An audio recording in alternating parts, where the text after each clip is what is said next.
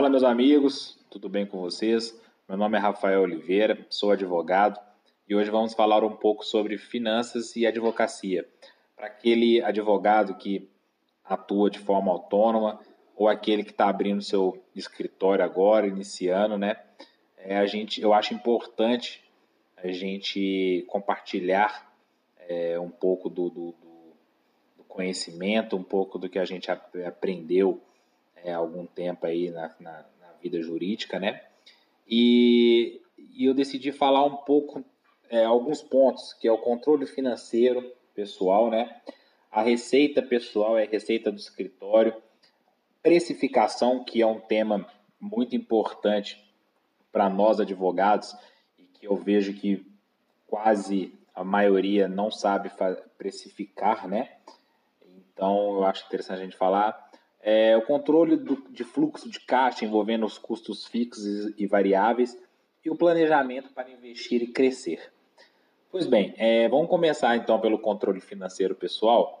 É, o controle financeiro pessoal é o hábito de organizar todas as receitas e despesas no período, geralmente mensal, mas isso vai de acordo com a sua vontade, considerando tanto as contas fixas quanto as despesas gerais e é um hábito muito importante porque muitas pessoas não sabem é, quanto ganham, quanto gastam por mês, e essa é a principal razão do descontrole. Né? Então, a dica é, fundamental nesse caso para o controle pessoal é, primeira coisa, livrar-se livrar das dívidas. Né? Conhecer a sua renda. Subtrai os gastos e conheça a sua renda. Saiba custo de vida que você tem, conheça suas despesas extras, veja onde pode economizar, pesquisar preços, pesquisar sobre investimentos, colocar tudo na ponta do lápis e o papel. É, o maior desafio para o controle pessoal que eu vejo é o desejo, né? A gente precisa, antes de comprar, é, é verificar se a gente precisa realmente daquilo. Né? Se a gente começar a fazer isso, é, nós vamos melhorar o nosso controle financeiro né? e dividir aqueles gastos por tipo também, que é uma coisa muito importante. Os gastos de saúde, os gastos de escola, os gastos é, com vestuário, alimentação. É, isso ajuda no controle pessoal. O segundo ponto, que aí já é um pouco mais referente à advocacia é a, é a receita pessoal e a receita do escritório. Né? Receita, na verdade, é a entrada do dinheiro. Né? Como separar esses dois? Ah, primeiro que nós temos que abrir, né? Se, se, você trabalhar de forma autônoma, eu, eu acho muito interessante abrir uma conta diferente da sua pessoal, para que você receba o dinheiro é, oriunda aí da sua advocacia, né? E até para não gerar uma confusão entre a receita do escritório e a receita pessoal. Porque às vezes eu ganho uma, uma, um, um montante muito bom no escritório, mas eu acabo gastando com as minhas receitas pessoais. E aí, quando eu vou ver que eu preciso fazer uma reforma no escritório ou contratar alguma pessoa, alguma, algum serviço, eu não tenho o dinheiro que eu preciso. Né? Agora, se você tiver o escritório registrado aí, uma sociedade, né? Então você tem é obrigatório você fazer essa divisão da receita do escritório da receita pessoal para não ter um problema com a receita federal, uma confusão patrimonial, né? O terceiro ponto e aí o mais interessante para nós advogados é referente à precificação. Precificar é pensar e agir de uma maneira estratégica, como uma tática para calcular o preço de venda. Né? O método baseado no custo, na concorrência, no cliente, é da seguinte forma: o meu preço ele tem que ser o custo do serviço. Né? O que, que eu faço no escritório? Eu pego a tabela da OAB, né? tem, me dá o um mínimo, coloco como o custo do serviço, dependendo do trabalho. As despesas geradas, aí eu vou ter que ter essa organização, essa, esse controle pessoal, esse controle do caixa do escritório, tudo, para eu saber qual que é a minha despesa gerada. Eu vou ter minhas despesas geradas, as fixas e as variáveis, né? Fixa, aluguel da sala, conta de luz, é, condomínio, e as variáveis que seria papel, é, toner da impressora, eu tendo esse controle, eu consigo saber qual que é a minha despesa gerada.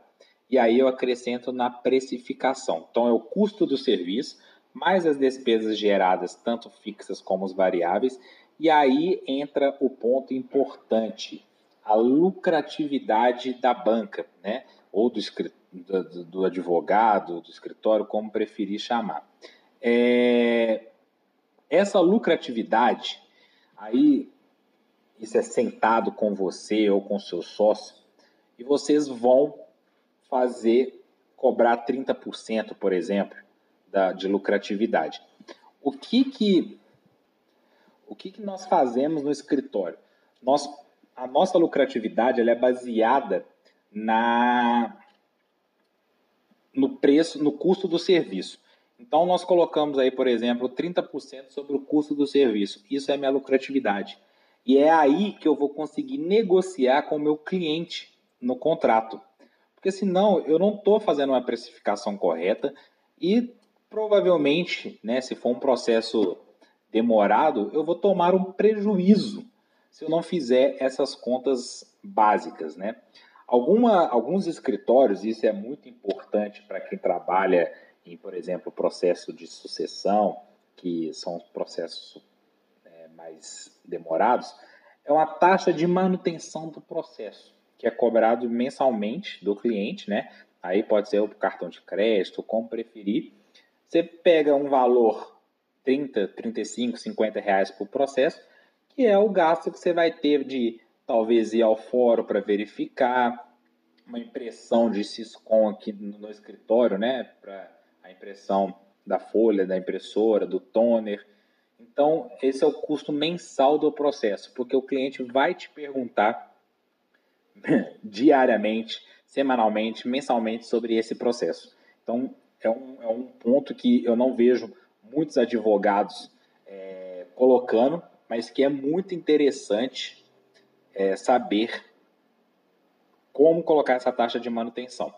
Uma, um, outro, um outro ponto interessante de que eu posso dar aqui a dica é colocar isso tudo, é, ou sistema jurídico, né, um software jurídico, que já consegue elaborar esses gastos, qual que é a sua hora em, em tais tipos de processo, e aí você consegue fazer a precificação melhor ou lançar em uma planilha de Excel e colocar e começar a preencher essa planilha do Excel com as informações do processo. Porque aí quando chegar um cliente, de, por exemplo, de divórcio, você vai saber que um divórcio em tal vara, ele está durando normalmente 3, 5 anos, vamos colocar assim, um divórcio com, com guarda, alimentos, blá, blá. e aí você consegue fazer, ter aquele valor fixo, né? Então você já sabe quanto que custa aquele processo para você. É, são dicas muito importantes, acho interessantes é, compartilhar, né, para a gente valorizar a advocacia e conseguir se manter na, nela né, e crescer cada vez mais. Ah, o, o ponto também sobre o planejamento para investir, o que eu sugiro é todo contrato que entrar no escritório tirar uma porcentagem, e aí você vai discutir com seu sócio ou com você, qual é essa porcentagem viável. 5, 3, 10% de cada contrato e fazer um caixa do escritório e futuramente fazer um investimento que dê retorno para você crescer. Para você comprar uma sala nova, para você é, melhorar, fazer uma reforma.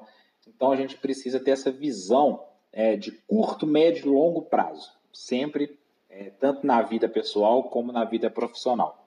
Tá ok? Essa é a dica que eu dou hoje. É... E muito obrigado pela atenção e até a próxima vez.